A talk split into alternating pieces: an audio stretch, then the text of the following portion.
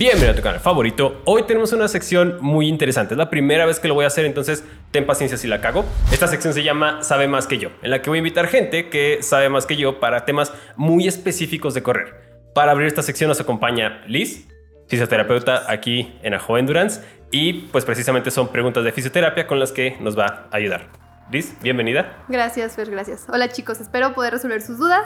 Este, voy a estar aquí para servirles y va a ser un poquito más hablando de fisioterapia deportiva. Entonces, pues vamos a empezar. Ok, eh, listo, estudiaste la carrera de fisioterapia. Sí, es una licenciatura, son de cuatro años, es de terapia física y rehabilitación. Te comentaba ahorita al principio que vemos temas primero como para entender todo esto de la anatomía, como la parte de la biomecánica, un poquito de fisiología, neurología, para posteriormente poder adentrarnos en un área que tenemos varias, ¿no? Ahorita vamos a enfocarnos un poquito en la deportiva. Muy bien. Entonces, sí es alguien que sabe mucho más que yo.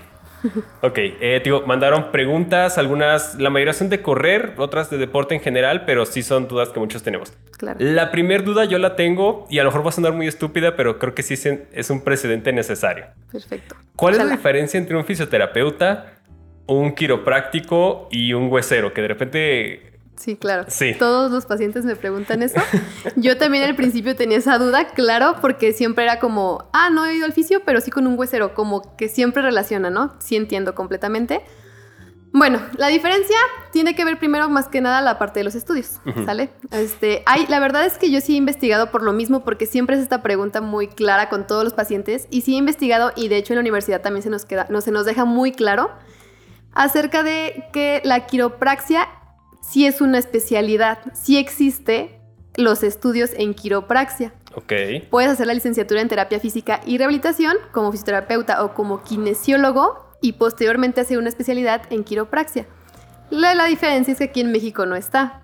¿ok? Esto nada más lo están impartiendo en España hasta el momento. Bueno, eh, hay en otros países, principalmente en España. Aquí en México todavía no tenemos como esta parte como de la confederación como una especialidad. Puede ser que haya mexicanos que se van a estudiar lejos y regresan y está bien. A lo mejor si tienen como tal la maestría o, el curso, o el diplomado, sí, sí puede pasar. Pero por lo general mm, hay muchos que son hueseros, que no tienen ni siquiera la licenciatura ni la carrera y se ponen afuera como quiroprácticos, ¿no? Y esto estábamos hablando un poquito del tema, son como técnicas para la liberación y por eso este, esta crepitación, el típico sonido que se hace cuando te liberan, que te aplastan y te hacen muchas cosas.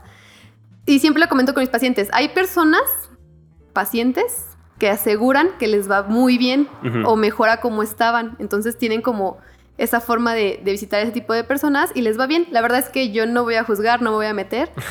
No pasa nada si ellos dicen que les va bien. Está súper perfecto. Pero pues por lo general siempre pasa que vienen con nosotros después de acudir con un huesero o un sobandero. Ajá, o sea, es lo más común. Porque, ¿qué fue? Hace como dos meses hizo famoso el caso de un señor que, no sé si supiste, que le tronaron el cuello y quedó paralizado. Ok, no. He escuchado muchos casos, no sé si específicamente el de hace dos meses, pero incluso he visto videos de cómo con un martillo o cosas raras les hacen cosas bien empiezan a hacer cosas en la espalda. Sí, sí, he visto. Pero pues bueno, no estoy tan informada de los casos, pero sí sé que puedes llegar como con una persona que está especializada, que es muy buena y te puede ayudar, a como puedes llegar con alguien que no sabe nada y nada más te truena por tronarte. Y el problema es el que les digo, ¿cómo sabemos a cuál vas a llegar? Sí, o sea, digamos, si tú vas con un fisioterapeuta que, está certificado y respaldado por estudios, es como ah, un ejemplo muy burdo, ¿no? Como ir al McDonald's en México y McDonald's en Londres, te vas a ver igual la comida a que vas a un puesto de la calle de hamburguesas con otro. ¿No? Supongo, sí, a lo mejor. Muy buen ejemplo, muy bien, no sé. ok, entonces, por seguridad, vayan a un fisioterapeuta, no a un huesero. Sí, gracias. Sí, gracias. Sí, de hecho me dio mucho gusto la invitación porque dije, bueno, yo creo que hay muchas personas que todavía, a pesar de que ya tenemos muchos años en, como en esta parte de la parte de salud, del área de salud, todavía hay muchas personas que no saben a qué nos dedicamos. Todavía, o sea, lo cual es gracioso porque ya están muchos años aquí en México la carrera y aún así pasa que como que les preguntas de, ¿has ido a, terapia física? Y como que se quedan pensando y es como, he ido a que me den masajes. Ajá, ¿Será lo mismo? les confunden con sobadores, Sí, ¿no? O sea, como que pasa esto de que todavía no, no, tienen claro que es un terapeuta físico y espero que pues podamos llegar a un poquito más de personas, un poquito más de difusión de qué es lo que hacemos. Ok, sí, entonces no algo cero, sí al fisioterapeuta. Gracias. ok, la primera pregunta Eh, y dice Rontonio, la pregunta de la discordia, ¿estirar post-entreno sí o no? Ok, eso también es una, un tema muy importante aquí en la parte de fisioterapia deportiva, porque hay muchos fisios que dicen que sí, hay muchos fisios que dicen que no. Y esto es por base más que nada por los artículos ¿no? científicos que estamos mencionando. Hay muchos científicos hoy en día, son más actualizados, son más nuevos, que mencionan que realmente si estamos hablando de factores importantes, probablemente el de estirar no sea uno tan importante. Mencionan más como temas como la parte de nutrición, estrategias de nutrición, un buen entrenamiento, eh, un buen calentamiento incluso, este, tener esta fuerza muscular para poder lograr hacer este tipo de actividades, sobre todo correr. Pero como tal estiramiento que sea un factor mm, como top, realmente no lo es, no es como que algo que influya mucho. Yo en lo personal sí lo recomiendo. Realmente yo lo he, hecho y he visto pacientes aquí, atletas, que lo, que lo hacen y se sienten mejor. O sea, está como parte de las indicaciones de tanto como un coach, como, bueno, un entrenador funcional, como de un fisioterapeuta. La verdad es que sí siento yo la mejoría, yo en lo personal, y también me ha tocado atletas que les gusta hacerlo, como que sienten esa mejoría después de, como que se quedan como con esa tirantez o ese cansancio, esa fatiga, haces el estiramiento y creo que sí, sí tiene un porcentaje de mejoría. Sí, porque la vez que me hiciste una descarga me acuerdo que me preguntaste que si estiraba después de correr. Sí, sí, sí. Y, y por lo menos yo, yo nunca me he lesionado, ya tengo casi 10 años corriendo y yo por lo menos lo atribuyo a que procuro calentar antes y estirar después. Claro, súper. Sí, sí, la verdad es que sí es importante. Yo la verdad sí veo mejoría. Hay personas que no se les hace tan importante o a lo mejor lo hacen muy básico, no como con las indicaciones o las repeticiones adecuadas, pero también les va bien. O sea, realmente sería como sí tomarlo en cuenta y ver tú cómo te sientes como atleta después de un entrenamiento, pero creo que hay factores más importantes. Muy bien. Pregunta Mari Carmen PLPZ. Diferencia entre un masaje de descarga muscular y un descontracturante y cuándo hacerlo. Este de cada cuándo lo preguntaron bastantes veces. Sí, sí, sí, vi las preguntitas. Eh, bueno, una descarga muscular lo estamos, haciendo los términos como propiamente en la fisioterapia deportiva. Realmente sí es como un masaje profundo, puede ser tanto profundo como superficial, pero cuando usamos estas palabras como descarga muscular, estamos hablando de una prevención Estamos hablando de que los atletas se recomienda que hagan este tipo de descargas musculares una vez al mes, una vez cada dos meses, depende también de tu entrenamiento, también tenemos que valorar ahí un poquito. Y un masaje descontracturante, ya estamos hablando de puntos gatillo, ya tienes una lesión, o sea, ya vienes por un problema que ya te está doliendo el cuello, ya me está doliendo la espalda, a lo mejor las piernas. Ah, bueno, podemos hacer como técnicas para quitar esas contracturas. No necesariamente un masaje, es de los más comunes que llegan porque es lo que conocen, pero hay muchas técnicas diferentes para tratar una contracción muscular. Sí, que es lo que decías hace rato, ¿no? O sea, el, fisioterapeuta no es solamente alguien que da masajes, es más complejo que eso. Sí, la verdad es que yo no me molesto, hay personas, hay fisios que se molestan muchísimo, yo no soy una de esas, porque la verdad es que la terapia manual sí está dentro del programa de terapia física, pero no es lo único que tenemos, hay muchas cosas más que podemos conocer. Muy bien. Eh, también Mari Carmen pregunta, ¿las pistolas faciales realmente vale la pena? No sé si faciales se refiere a la gente que se suicida o a qué pistolas faciales dice. Yo tampoco sé. De hecho, no sé a qué se refiere. Yo quiero creer que se refiere a las pistolas de percusión. A lo es que faciales se refiere. Es que faciales es la o cara. O no sé si tenga algún término que yo no conozco, la verdad. No se disparan en la cara. Perdón, no sé si se refiere a. Pero sí creo que son esas. Sí. No sé si se refiere como a la fascia y por eso le puso facial. Ahí está la caja y dice facial Ajá, ok. Pero es como de fascia. Ok. Sí, ¿verdad? Es como de fascia. Pero es un error de, traducción. Estas, estoy poniendo la foto de cuáles pistolas. ok, ahí apareció. Este, la verdad es que sí había visto muchos comentarios también que mencionan que no hace como gran efecto, sino como un cambio de estímulos propioceptivos cuando usamos la pistolita. Este tipo de pistolas, la verdad es que yo siento que sí tienen que ver con un poquito de relax al final. Cuando hacemos una descarga muscular, la verdad es que muchos atletas pues no sé si usar esa palabra, pero sufren o les duele por esta parte de que el músculo está como inflamado, está tenso, está un poquito lesionado por todo el ejercicio que hacen. Al momento de hacer una descarga muscular, la verdad es que sí es molesto, sí duele, sí sufren. Y la parte final yo uso la pistolita como parte de relax. Realmente como tal que sea una diferencia o no, es lo mismo que les comentaba. No es como que por usar la pistola o no veamos una diferencia muy grande. Realmente importa más en tu tipo de entrenamiento el tipo de ejercicio que estás haciendo, que también incluyas lo que es la fuerza, lo que es la potencia, lo que es la resistencia, y ahí sí vamos a ver una diferencia. Ok. Bueno, entonces es como que sí, pero tampoco es te cambia el mundo. Exacto, o sea, no es como que tienes que tener tu pistolita porque eres atleta sí o sí, la verdad no tanto así, pero si la usamos puede tener como cambios o estímulos propioceptivos que te pueden hacer como mejorar o tener como este relax en la, en la terapia física, en la sesión. Muy bien. Ah, la siguiente pregunta. Bueno, no es pregunta, pero como que quieren que toquemos el tema. La lesión de rodillas en corredores. Pregunta Intensomir, que creo que creo que es de las más comunes, ¿no? Sí, también. De hecho, este, para corredores son como lesiones muy específicas que me ha tocado aquí en el equipo. Siempre es como, las lesiones para corredores siempre son como muy básicas, ¿no? Son como la de rodilla, la que siempre llegan de que ¿sabes qué? Me está empezando a molestar la rodilla o me da un piquetito en la rodilla. Sí. En corredores específicamente, de que no tenemos algún tejido lesionado, como lo que son ligamentos, tendones, eh, meniscos, no tenemos como tal un problema, o sea, que en los estudios todo sale bien, incluso en la valoración también no hay ningún problema de movilidad o de fuerza, se atribuye a la carga muscular del cuádriceps, como es el músculo que usamos principalmente para, bueno, de los principales para correr, está un poquito cargado y después de una descarga muscular, y pudiera ser que si ya tiene mucha lesión, pudiéramos hacer alguna otra técnica diferente, de las más nuevas, por ejemplo, yo uso mucho electropunción. Es como, ya con eso terminamos y ya no de la rodilla. O sea, como que se atribuye un poquito más a la carga muscular que están realizando. Pudiera ser a lo mejor como falta de fuerza en algún vasto del cuádriceps. Pudiera ser también, es cuestión de valorar. Pero sí, siempre se atribuye más a la carga muscular. Muy bien. Eh, ¿Cuál crees que son los errores más comunes que cometen los corredores y que por eso se lesionan? Mm, Bueno, el primero siempre es el de no contar con este equipo multidisciplinario. Yo sé que ahorita está como muy choteado este tema de que ocupas ese equipo, pero la verdad es que sí, realmente no es como que se ocupe, no, otra vez, o sea, no es como, realmente no es como como que tengas que tener tu equipo sí o sí, pero sí es muy importante, chicos, que vayan con personas que saben del tema. O sea, por ejemplo, esta parte de estrategias nutricionales es muy importante que la tengan, que sepan qué hacer ahí. No te puedes pensar que, ah, vi un videito y nada más lo voy a hacer, ¿no? O la parte de fisio vi que hacen como una descarga y yo solito lo hago. Está bien que vayan con profesionales de la salud para que sepan, o de, o de la parte del deporte, o sea, Sí. como en esta parte específica enfocada en deporte, y pues puedan conocer un poquito más como consejos, mm, que los puedan valorar ustedes personalmente, porque eso también es muy importante, que le decía Fer al principio. Creo que cada pregunta cambia si preguntamos para quién es o para qué se está Sí. preguntando esto, ¿no? O sea, realmente es muy importante dejar claro que cada atleta, cada paciente es totalmente diferente, viene con un historial clínico nada que ver uno con otro, y eso es muy importante, hacer la valoración y preguntarte, para, o sea, ¿qué necesitas? ¿Cuáles son tus objetivos?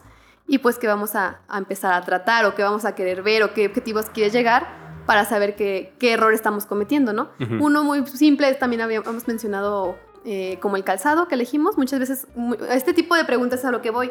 Hay muchos corredores que no se, no se, perdón, hay muchos corredores que, que no como que, como que no tienen esta noción de todo lo que es ser un corredor Sí. y nada más empiezan a correr, ¿no?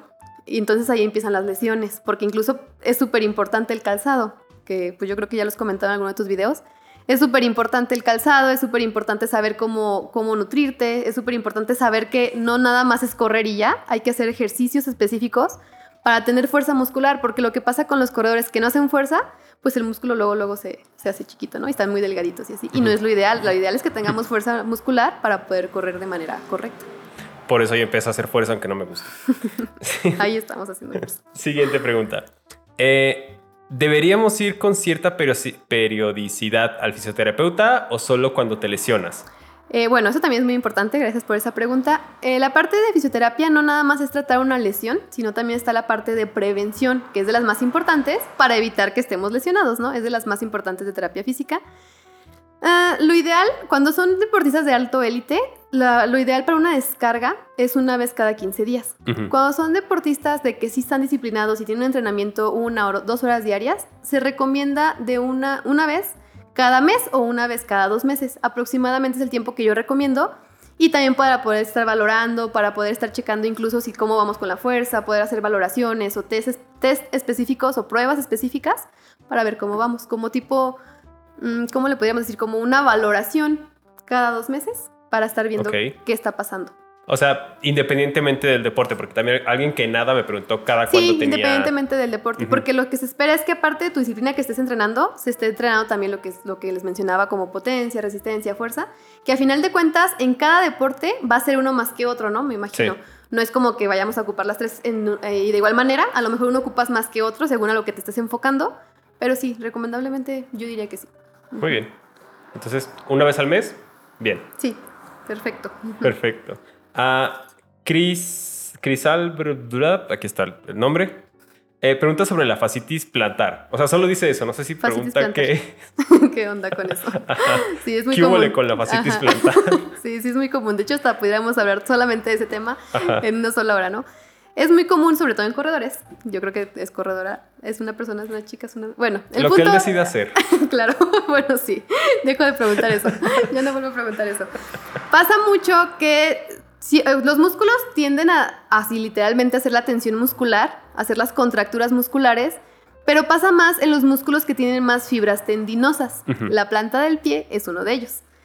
Tiene más tendón que fibras, o sea, tiene más fibras tendinosas que fibras musculares. Es más, es más, incluso si lo llegan a sentir, es más tenso, es más duro. O sea, tiene como más consistencia. Ajá, exacto, es más rígido, más duro. Y bueno, también está todo este show de que a veces no podemos hacer la, no tenemos la marcha correcta o la forma de correr correcta a lo que nosotros necesitamos, porque mencionábamos en las pruebas de pisada, hay personas que corren totalmente diferente a otras y a las dos les va bien por la biomecánica de su cuerpo. No es que uno esté mal o otro esté muy bien, sino que para ellos es lo mejor por la biomecánica del cuerpo, ¿no? Que puede ser desde rodillas, cadera, tobillo. Bueno, entonces la fascitis plantar es como una de estas patologías que se presenta mucho por esta parte que les mencionó de los tendones, de la parte del tendón, de este, de este músculo. Y lo ideal es que sí estén haciendo como una descarguita. Incluso lo pueden hacer en casa, no es necesario que vengan al fisio. A lo mejor sí venir la primera vez para saber hacerlo, que alguien se los recomiende y sepan la indicación correcta. Pero que lo pueden hacer en casa. Y de hecho van a ver la mejoría también. Como que, de hecho, si te tocan la platita del pie, yo creo que muchos lo van a hacer. Pueden sentir como unas bolitas como que está ya tenso. Incluso por el talón siempre duele un poquito más. Entonces, eso es como pues una señal de alerta, ¿no? O sea, no debería sentirse, no debería tener dolor cuando uno presiona el talón. Ok. Y tampoco deberían sentirse como este tipo de, pues, burbujitas, yo les digo así para que, como con más tecnicismos, ¿no? De que, bueno, con más este tipo de palabras de... De que la, ajá, que la gente no, no... Ajá, para que me entiendan, entonces no es lo correcto.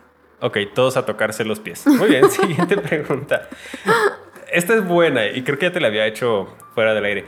¿En verdad son recomendables las tinas con hielo y en qué ayudan? Yo tengo mi postura, pero estoy abierto a, escuchar. ¿Qué opinas también, de, eso? de hecho, también es como mucha polémica ahorita, hoy en día, no nada más con fisios y atletas, sino como a nivel general, porque incluso he visto que lo hacen como tipo terapia. Es que ya les atribuyen poderes. O cosas medio así. Ajá, o sea, ves así, lista de beneficios. Eh, controla la presión, reduce el dolor, enfrenta tus miedos. sí. sí, sí. Por eso a mí, o sea, a mí cuando algo, cuando algo cura más de tres cosas ya está raro. Sí, sí, sí, tienes mucha razón. Sí, por lo mismo de que ya es mucha polémica, la verdad es que ya sacaron muchos, muchos artículos o mucha parte de sacar información que ya te quedas como de dónde empezamos, ¿no? Sí, hay mucha sí, alrededor. exactamente. Ah, bueno, el hielo siempre nos ha ayudado a quitar la inflamación, a reducirla. Es lo que mencionábamos. Realmente estar estimulando el cuerpo a ese nivel todo el tiempo con hielo y a ese también como a ese nivel de de estrés mental, porque realmente no es algo que pudiera hacer que lo disfrutes en algún momento, pero realmente no se disfruta. No, son temperaturas muy altas. Ajá, siento que, cuando bajas tu cuerpo a tanta temperatura, pues tu cuerpo no entiende todo el ritual que estás haciendo, nada se entiende que tiene que sobrevivir al frío. Ajá, claro. Entonces, la verdad es que estar dando ese estímulo muy frecuentemente o cada cierto tiempo que estás entrenando no es lo ideal. Mm, la verdad es que el músculo tiene, tú mencionabas, como estas adaptaciones, porque se rompen las fibras a lo mejor de hacer un, entrenamiento un poquito pesadito. Y si hacemos de que colocamos el hielo, nos metemos una, una tina con hielo, no estamos logrando estas adaptaciones para el músculo.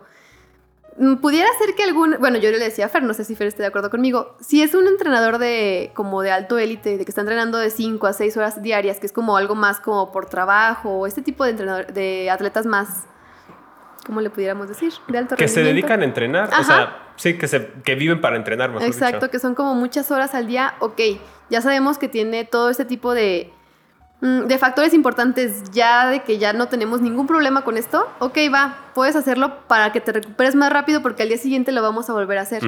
Ok, no hay ningún problema. Pero una persona que ya es un poquito, o sea, no, no, de, no, que no se dedica a tal como ser atleta, realmente yo no lo recomendaría. Sí, porque una vez hablé de esto ya en, un video de preguntas Y alguien en TikTok comentó, pero es que es algo que hasta Cristiano Ronaldo hace. Y dice, sí, Jorge, Cristiano, Ronaldo, lo hace. claro. Tú saliste a las tortillas, güey. No lo necesitas. sí, exactamente. Sí, igual con una lesión es la que también mencionábamos. eh, bueno, también yo me imagino que son diferentes puntos de vista de, de los fisios. Pero si una lesión se está inflamando es por algo que se está inflamando. O sea, hay que dejar que el proceso pase. Ujú. Ya si vemos que a lo mejor pasa mucho tiempo, que ya no es normal, que está doliendo mucho, ok.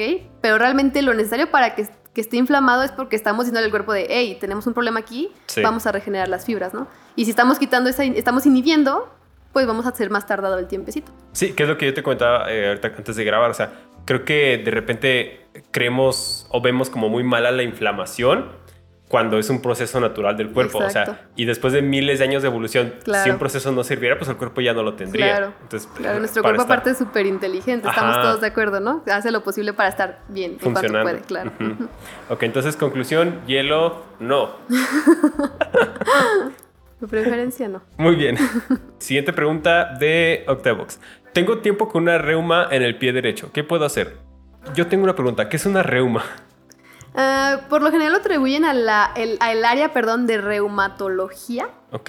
Entonces, por de ahí viene, como de, porque sí hiciste una especialidad, pero sí es gracioso, ¿no? Cuando uno dice este tipo de palabritas. Sí, me suena mucho de viejitos. No que, como- no que, que lo preguntó hace un viejito, pero... Sí. Mm, bueno, a lo mejor pudiera, es como una sensación, porque es como una sensación que ya todos atribuimos como a un... ¿Cómo les podré mencionar? Como que no es en un solo lugar específico, sino que es como en toda la zona del cuerpo. Bueno, aquí dice del lado del pie Del derecho. pie derecho. Ok.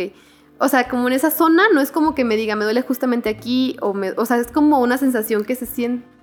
¿Cómo podríamos mencionar? No, eso no vamos a poner. Ok. Bueno, es como una cierta afectación Ajá. o algo que no está funcionando de la manera adecuada, porque no es normal sentir este tipo de, de dolor. Ujú.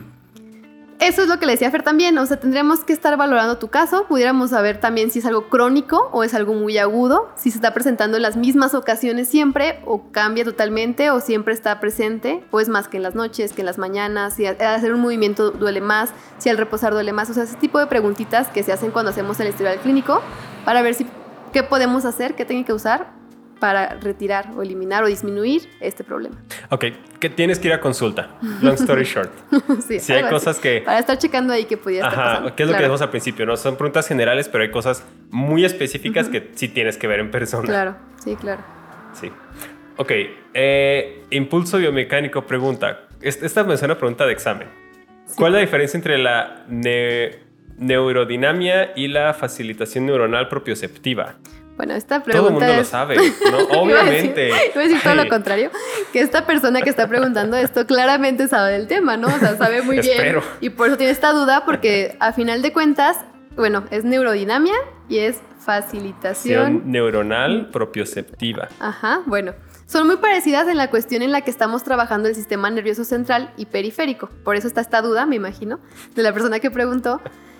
Ah, la, la de FNP, así es conocida como oficios como muy rápido. FNP, rápido, ajá. sí. Es como un poquito más para la, la parte del tratamiento. Se van viendo diferentes mm, factores, como lo que es patrón de movimiento en diagonal. Realmente son muchas palabras que por eso les dije, es alguien que sabe del tema. Yo lo atribuyo más como eh, que FNP es como más para tratamiento. Eh, se, ve, se ve resistencia máxima, se ve estímulo, se ve como la elongación del músculo, se hace... O sea, son varias cositas más como para un tratamiento, pero no necesariamente específicamente en el sistema nervioso, pero sí se atribuye un poquito más a, a esto. Y la neurodinamia es específicamente para la movilización de los nervios, del tejido neural.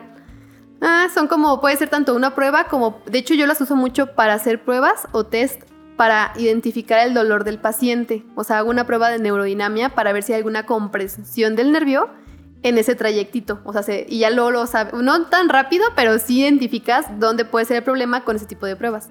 Entonces, este es ya también tanto como para diagnosticar, evaluar y meter un poquito de tratamiento. Mm, pues cambia un poquito. Tendremos que leer mucho porque realmente son conceptos atribuidos desde años para cada una. Pero sí, o sea, súper obvia la Pero respuesta. todos sabemos Claro, eso. ¿Por qué preguntaron eso? Neurodinamia Claro. suena algo que Putin quiere conquistar cerca de Ucrania, pero bueno. ¿Por qué preguntaron algo que todos sabemos? Ok, eh, la última pregunta Eh, ejercicios para después de correr, pregunta José María Ortiz.